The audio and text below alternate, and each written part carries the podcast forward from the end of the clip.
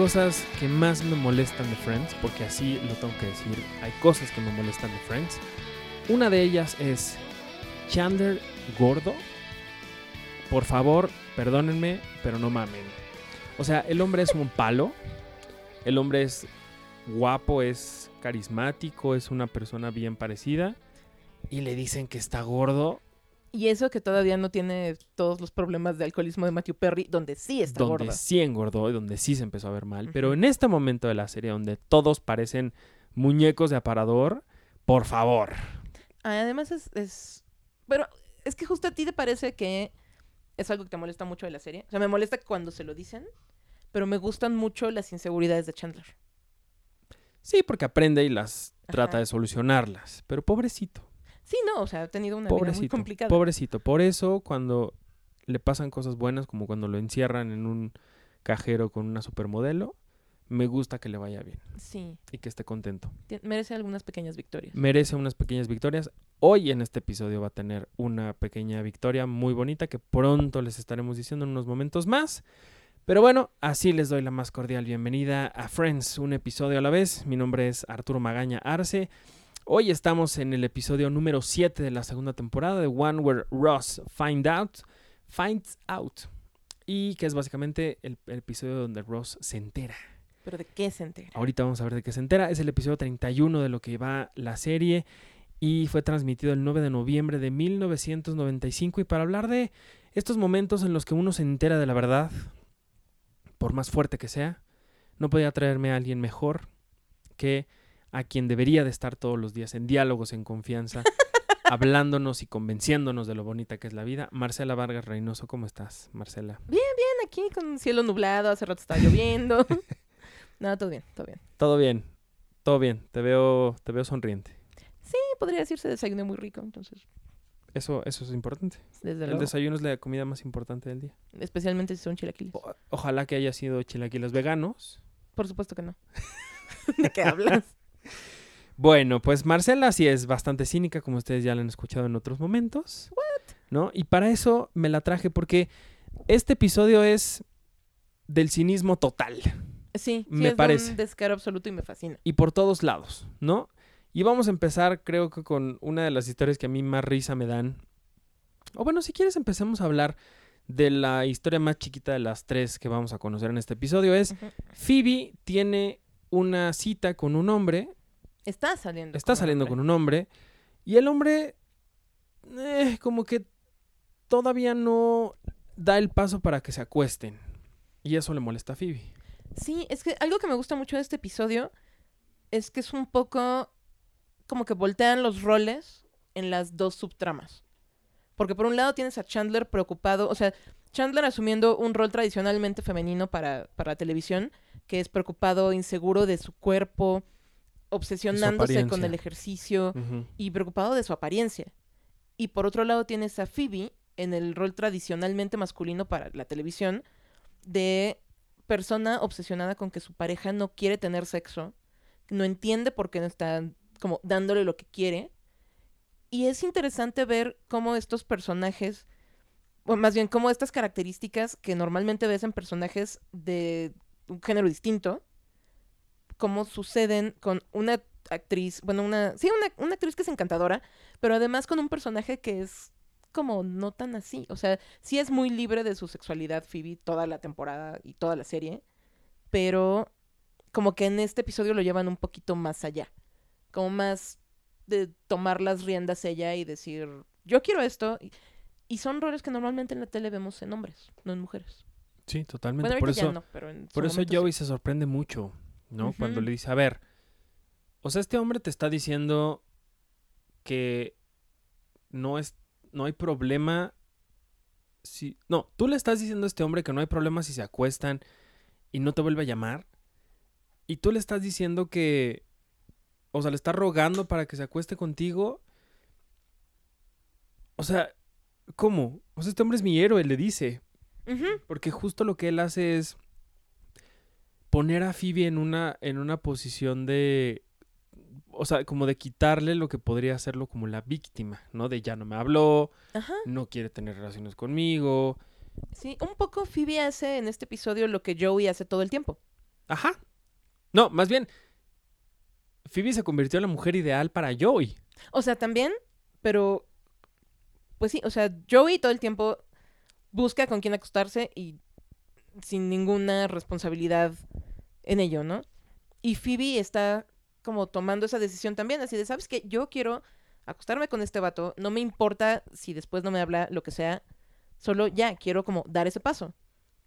Totalmente. Entonces, es algo que me gusta mucho de este episodio y digo, el pobre Chandler pues, tiene una serie de inseguridades que lo llevan a este momento, Sí. pero es uno de esos episodios en los que justo vemos esa química de la que hablamos en un episodio anterior Exacto. entre Mónica y Chandler, porque además de que Mónica no tiene nada en su vida en este momento, pobrecita, Literalmente nada. se obsesiona con ayudarlo a él a superar sus inseguridades, pero obsesionándose los dos con el ejercicio. Sí, sí, sí, sí. Y todas las secuencias que vemos del ejercicio son increíbles. Los vemos primero, de entrada lo vemos a él saliendo de su departamento corriendo en shorts y Mónica le dice, nunca te había visto las piernas. Este, y él, ok, hay que cambiarme entonces. Entonces se regresa y se van a correr, se van a hacer sentadillas. Hay un momento en el que están corriendo en la calle y él se trepa a un taxi y se va, Sí, ¿no? Y otro que es maravilloso, que es uno de mis momentos favoritos de toda la serie, que es cuando le dice cinco sentadillas más y, y él dice, no, ya no puedo más. Y, Ah, sí. y él dice, cinco más y te enseño las boobies, ¿no? Y él, bueno, uno, dos, dos y media. Y ahí se queda y le dice, bueno, nada más enséñame una. Que tiene razón. O sea, si hizo la mitad del Hizo trabajo, mitad del debería de tener la mitad, mitad de la de la- sí, recompensa. sí, sí. Entonces- No, y ves esa cosa de, de la que hablábamos también antes, de tienen una química muy bonita como amigos, pero además hay algo, Hay algo más ahí, o sea, sí. Hay algo. De hecho, uno de los escritores de, de la serie, y particularmente esta segunda temporada, dijo que fue la primera vez que los guionistas se dieron cuenta de que algo podía haber ahí entre ellos porque se estaban llevando muy bien y se veían muy bien juntos en la pantalla. Entonces esto, bueno, deri- derivaría en unos años más en, en lo que todo el mundo ya debería de conocer, espero. Sí, de- si están viendo esta serie por primera vez, perdón. Sí. Pero bueno, no les vamos a hablar más para que no, no les ahorremos, digo, no les arruinemos esa sorpresa. Pero sí es bien padre verlos eh, haciendo de todo, ella empujándolo al piso, él tirando, Sí, él como cayéndose, ella, él así después como de, ya, Mónica, ya, por favor, ¿no? Ajá. Déjame en paz. Porque además habla un poco, o sea, son, digo, cositas muy bobas, pero el hecho de que Mónica lo empuje y lo tire al piso, también recordemos que se supone que Mónica es como extraordinariamente fuerte para, Muy fuerte. para su tamaño. Sí, sí, sí, sí. Eso siempre me ha parecido muy simpático. Sí, porque aparte se ve así chiquita y, Y pero menudita y todo, pero sí, de todos ellos, probablemente las dos que no querrías tener en una pelea física en el lado opuesto son Phoebe y Mónica. totalmente. Phoebe porque seguro sacaría como una navaja o un tubo o algo y con eso ya termina tubo. contigo. Pues cuando asalta a Ross en su infancia, Sí. lo golpea con un tubo. Bueno, Sí. lo amenaza con un tubo. Eh, Science Boy. Science Boy. Sí, sí, sí. No manches. Me Oh, encanta, sí. me encanta ese episodio porque eras tú. ¿Cómo crees? Y que le, le da, ¿no? Después el, el- Sí, le da el cómic y, y le tuerce la oreja como cuando se lo quitó. Pobrecito. Pobre Ross. pobre Ross. Pues sí, pobre del güey con el que estamos ahorita viendo en la pantalla. Ay, sí, él no se merecía una cita tan mala. Vamos a contarles de qué está, pasa qué está pasando en este momento. Es Rachel bastante borracha ya, en una cita que Mónica le arregló y está con un hombre que se llama Michael. Y empiezan a hablar de, pues de la vida, ¿no? Y, M- y Rachel parece que no lo está oyendo, que no le interesa nada de lo que está diciendo y le está preguntando, ¿cuántos años viven los gatos? ¿No?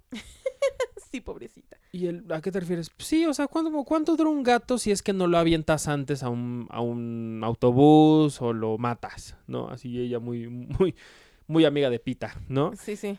Y de, o de Greenpeace. Y entonces, Pidiendo pues, teléfonos ajenos para hablar. Ay, Dios. totalmente. Pero entonces, todo esto viene porque Rachel se entera que eh, Ross y Julie van a tener un gato juntos. Van que van a un- comprar, a comprar. Ah, claro, porque ahí a- todavía se compraban las Ahí se mascotas. compraban las mascotas todavía. Que iban a comprar un gato juntos y pues Rachel está así al borde de la locura y no sabe cómo lidiar con estas cosas. Claro, porque es, es ese paso de compromiso. Hay como esta noción de, bueno, primero adoptaron juntos una plantita, ¿no? Ajá, Luego ya una mascota que comparten. O sea, el siguiente paso ya es vivir juntos o qué onda. Sí. Y pues Rachel está enamoradísima de Ross. Ross sigue con Julie, no dándose cuenta de que Rachel lo ama, porque qué bueno, o sea, él ya había seguido adelante. Sí, totalmente. Pero pues Rachel no. Y el pobre que está sufriendo las consecuencias de eso es Michael, quien de buena fe salió en esta cita ciegas con ella. Y ahora se está chutando como Rachel le pide su teléfono a un desconocido para llamar y dejarle a Ross un mensaje larguísimo en la contestadora en el que le dice algo muy importante, que ya te olvidé. No importa, o sea, estoy borracha, sí, y estoy hablando de tu gato y estoy teniendo todas estas ideas enfermas de aventar tu gato bajo un autobús. Sí. Pero ya te olvidé, El closure. buscando su closure. Y la verdad, no podemos negar que en algún momento todos hemos sido Rachel. Totalmente. Todos hemos estado pedos, le hemos hablado a la gente y le hemos dicho, Y hemos dicho cosas ya te mandé a la chingada. Hashtag No. todos somos Rachel. Todos somos Rachel. Y además este, esta secuencia o este momento donde ella avienta el celular, que además es un, es un ladrillo gigantesco, Claro. lo avienta a la cosa esta donde está la champaña. ¿No? Y entonces el pobre, imagínate el El dueño, dueño así de, what the fuck, con ¿qué mi teléfono que seguro era carísimo, ¿no?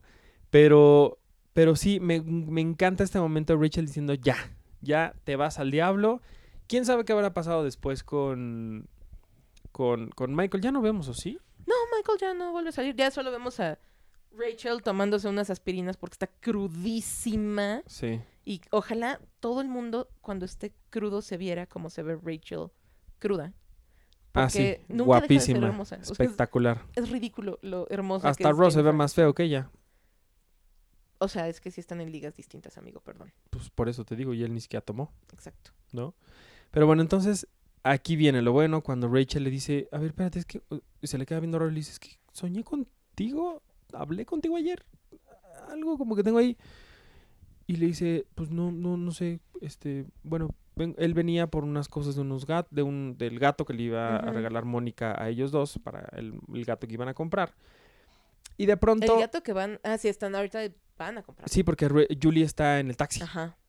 Y entonces Rose le dice, ¿me dejas escuchar mis mensajes porque no he ido a mi casa? Y hashtags noventas, uno escuchaba sus mensajes a Claro, través podías- de otros teléfonos. Sí, podías llamar a tu contestadora y escuchar tus mensajes. Wow. Es una tecnología muy interesante. sí. Pero bueno, entonces ahí es donde se escucha que Rachel tiene un mensaje para él, lo escucha y es cuando pues viene la revelación. Sí. Y un gran momento de comedia física. Sí, se le trepa encima y la carga. Y, ella le dice, literalmente over him. Me, ajá, me olvidaste, pues cuando me, cuando me querías, ¿no? Cuando, Ajá, ¿Cuándo me recordabas? cuándo Sí, me es un, es un chiste que se pierde un poco en la traducción. Sí, porque es eh, you, you over me, que es Ajá, que ya te olvidé, o sea, ya estoy, ya superé eso. ya estoy arriba de ti, por Ajá. decirlo de una traducción literal. Y él le dice, ¿cuándo estuviste under me? Que Ajá. podría ser abajo de mí. Que sí está un poco raro ahí, sí tienes toda la razón, se pierde en la traducción el, chiste. Pero pues Rachel ya no tiene de otra y le dice, pues, este, es de que, ¿cómo te explico que? Que había ahí unos sentimientos. Pues sí, sí, Ups. estoy enamorada de ti, lo siento y es culpa de Chandler. Y, y también es culpa tuya porque tú sentiste algo primero por mí y te odio. Y, y el Wendiri, Wendiri, Wendiri, cuando pues le explica eh, que Chandler fue el que, le, el que le dijo justamente el día de su cumpleaños. El- todo el tema del camafeo, de la tienda de antigüedades. Y Gran de, episodio. y de China y de Julie. Y de, Y de Julie. pronto Ross dice, Julie, puta madre, Julie está en el taxi allá abajo. Julie sigue esperándome abajo en un taxi carísimo porque cobran Porque en Nueva York, caro. Exacto, y entonces toca el, toca el, el timbre Julie y dice, Ross, ¿qué onda? ¿Si vas a bajar o no? Y entonces pues Ross se va. Y ahí la deja. Pues sí. Qué feo. También todos hemos sido Ross en algún momento. También todos, todos hemos sido Ross en el que alguien te dice, pues es que tú me gustabas y un chingo, ¿no? Y tú, "Ah, ¿qué? ¿Cuándo? ¿Por qué no me dijiste? O sea, todos hemos sido Ross también. La cara de los dos en este episodio y en este momento es, es muy bonita, es muy Es- linda. Sí. Es que sí. juntos son increíbles. Sí, y pues él se va, se va todo eh, sacadísimo de onda a, pues a, justo eso, a comprar un, un gato con su actual pareja, con alguien que le había dado lo que no, no había tenido en mucho tiempo, que era felicidad y estabilidad. Y pues ahí vale madre todo. Pues sí.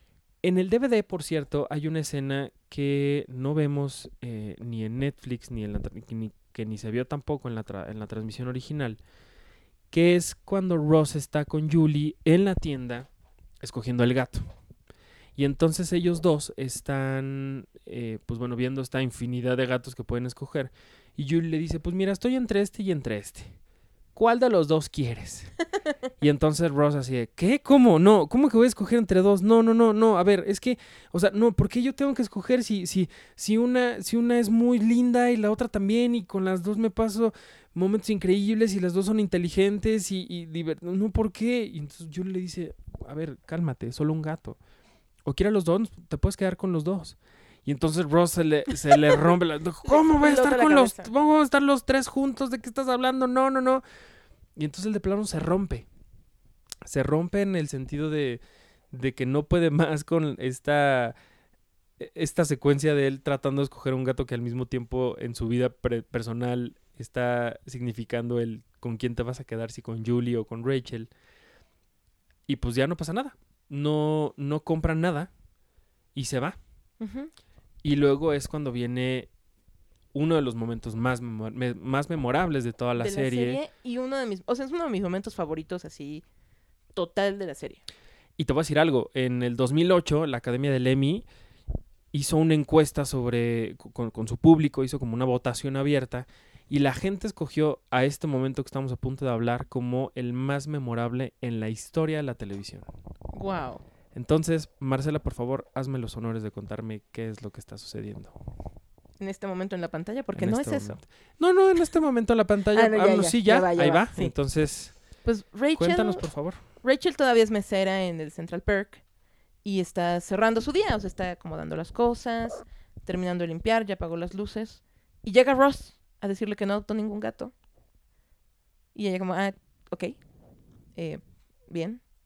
Y él, no, no está, no está bien, o sea, no, porque Ross sigue teniendo este, esta crisis emocional y existencial. Sí.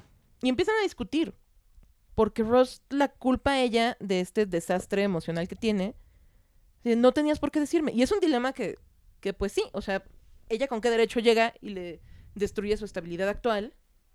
Pero también, pues ella no sabía. O sea, ella no tuvo una oportunidad antes de siquiera pensarlo porque no sabía.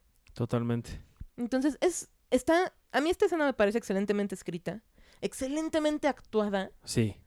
Y fotografiada y, y todo. o sea, Todo. es, es una gran escena de la televisión, de, La- no, ni siquiera de los 90, o sea, de la televisión. Sí, o sea, las luces del Central Park están casi eh, apagadas, se, se les ve nada más como un lado de la cara a los dos, hay muchas sombras, una onda como muy cine negro también por así Ajá. decirlo, que sí habla como de este, de este dilema entre los dos de, por un lado los dos tienen razón en reclamarle al otro, pero por otro lado también los dos están confundidos y están acomplejados porque realmente se quieren y saben que hay algo ahí eh, bonito entre los dos.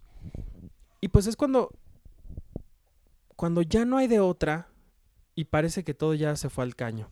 Sí, y muy simbólicamente Rachel cierra las puertas de Central Perk, como que se está cerrando a sí misma a la posibilidad y dejándolo ir. Y va y se sienta a llorar con tanta emoción y con, con tanta congoja que solo quiere decir y abrazarla. Sí, aparte, la, o sea, el Central Perk parece más cuidado que la Casa de Moneda y Timbre de España, ¿eh? O sea, sí, sí, o sea. tiene 12 millones de, de cerrojos ahí para que nadie pueda entrar. Y aparte la etiqueta de Central Perk está viendo hacia adentro, lo cual está mal, Está terrible. Porque debería estar viendo hacia afuera. Pero bueno, pues de pronto cuando Rachel voltea y se Ross limpia las lágrimas y, y dice, ya, voy a, ser- a seguir con mi trabajo, pues de pronto está Ross ahí. Viéndola desde la calle, con cara de por favor abre la puerta. Y ella, en un bonito momento de comedia, porque esto ya estaba muy dramático, no puede abrir la puerta. Como que se le traba. O sea, con la misma resolución con la que cerró todos, todas las puertas y todas las chapas, ahora no las puede abrir. Exacto. Hasta que lo logra. Y se miran intensamente. Y chéquense la, la, la, la- cómo cae la lluvia atrás, cómo se ve, como esta, pues sí, este efecto de la luz con la, con la lluvia de, de fondo en este beso que se dan ellos Sí, súper perfecto. apasionados. Es un gran, gran momento de la serie. Sí, es perfecto. Y como cierra en una nota muy alta, dramática, inmediatamente después, el, ese fragmentito después de los créditos, es un momento muy gracioso, pero muy triste también, Muy triste también. en el que Mónica sigue súper emocionada con que, sí, Chandler, vamos a, a que bajes más de peso. Y Chandler le dice, como, ¿sabes qué? Ya, o sea, ya me cansé, estoy harto, estás loca. Y se da cuenta que la única manera de detenerla en su obsesión, porque Mónica tiene comportamientos obsesivos muy intensos. Sí, como Porque- toda la vida. Sí, porque pues toda su- todos sus temas de adicción a la comida cuando era joven ahora se traducen en otras formas de adicción, ¿no? Y de obsesión. Sí. Y ahora que no tiene nada en la vida, por fin estaba pues con Chandler dándole un sentido a su a su día con día Sí. y Chandler le recuerda que no tiene nada. que no tiene novio. Pero, pero- pero, ajá. Y que, pues no, o sea, no, no hay otra motivación para ella que el ejercicio. Ajá. Pero aparte lo hace nada más porque este hombre tiene sueños. Son las 6 de la mañana Sí. y él quiere dormir. Y Mónica está ahí y él le dice, ¿te quieres acostar? Acuéstate un ratito aquí, descansa. Y ella, no, ¿por qué? No, no, no. Y él lo que hace es una cosa muy malvada, porque como amigo no le haces, es otro amigo. No, pero si quieres dormir yo sí lo haría, la verdad. Pues sí, pero la convence de que no tiene nada en la vida y la deprime. O sea, todo el high que tenía ella de emoción por hacer ejercicio, Sí. se lo manda al diablo. ¿Y lo logró? Y lo logra y la deprime y le dice, no tienes trabajo, no le has dicho a tus papás que no tienes trabajo porque eres una decepción, no tienes ni novio que te consuele. Pero velo con qué alegría se va a dormir. Por supuesto, ya que la dejó a ella tumbada en un sillón tapadita, deprimida, se larga él a dormir. Pinche Chandler. Sí, tiene momentos muy Ay. lindos, pero luego hace estas cosas que es como neta. neta. Pues bueno, pues ya llegamos al final de este episodio. Sí. Marcela, ¿algo más que nos quieras contar antes de despedirnos? Nada, creo que es uno de mis episodios favoritos. Totalmente. Y sí tiene el beso más lindo. No sé si de toda la serie, pero si no, uno de los más lindos de toda la serie. Al menos es mi favorito. Sí, yo creo que sí, sí. Cosa curiosa, eh, este momento del beso entre ellos dos quería, los productores de la serie querían que fuera musicalizado con With or Without You de YouTube. Y lo que sé es que no se logró tener los derechos a tiempo y lo que hicieron fue sustituirlo con una pieza eh, instrumental, bueno, no- instrumental, o sea, incidental, que sonaba mucho al estilo de, de YouTube, que es el esta música que la escuchamos en otros momentos en la serie, porque ellos querían que fuera With or Without You, no se logró, pero, cosa curiosa, al siguiente capítulo sí lo logran y al siguiente capítulo sí la meten. Sí. Entonces vayan a escuchar el siguiente episodio para que se enteren qué pasó con With or Without You. Y otra cosa, en este, primer, en este episodio escuchamos por primera vez el nombre de Gunther. Sí. Que Sí, le ya dice, cuando por fin. cuando Rachel va a cerrar, le dice, buenas noches Gunther, y Gunther se va. Ahí es cuando sabemos que este hombre de cabello más güero que el sol se llama, se llama Gunther. Gunther. Pero bueno, pues ya nos vamos, episodio. Marcela, porque el tiempo apremia. El tiempo apremia, así es. ¿Algo más que nos quieras contar? Ah, no, ya te pregunté eso. Entonces, pues ya, vámonos. Vámonos, Muchas gracias pues. por haber estado aquí. Gracias por ¿Cómo tenerme, te puede encontrar la gente? En Twitter me encuentran como Marce-Vargas88 y ahí tuiteo un montón de series, de películas y también me pueden escuchar en radio los miércoles de 7 a 9 en MBS, en Charlos contra Gangsters y bueno, por supuesto en las páginas de Cine Premier. Ahí no te pueden escuchar, te Ahí no me pueden escuchar, ahí me pueden leer. Perdón, disculpe usted. Y también me pueden escuchar en Cine Premier aparentemente porque estamos grabando este podcast. Oh, Duh. tienes toda la razón. Disculpe usted. Disculpe usted. En fin, Gracias, Marcela. gracias. Gracias por haber estado aquí. Gracias por tenerme aquí. Qué gusto, como siempre. Y gracias a ustedes también por haberme acompañado eh, en esta ocasión, en el episodio número 7 de la temporada 2 de One Where Ross Finds Out. El episodio donde Ross entera y nosotros con él. Y estamos muy contentos de todo.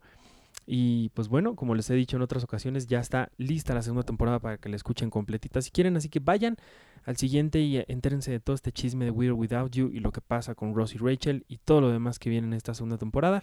Gracias de verdad por eh, acompañarme ya durante 31 episodios en esta locura. ¿Cómo lo han aguantado? Ahí vamos, ahí vamos. Yo soy Arturo Magaña Arce, me pueden seguir en arroba Artur HD, Cinepremier en arroba Cinepremier con la E al final en todas las redes sociales.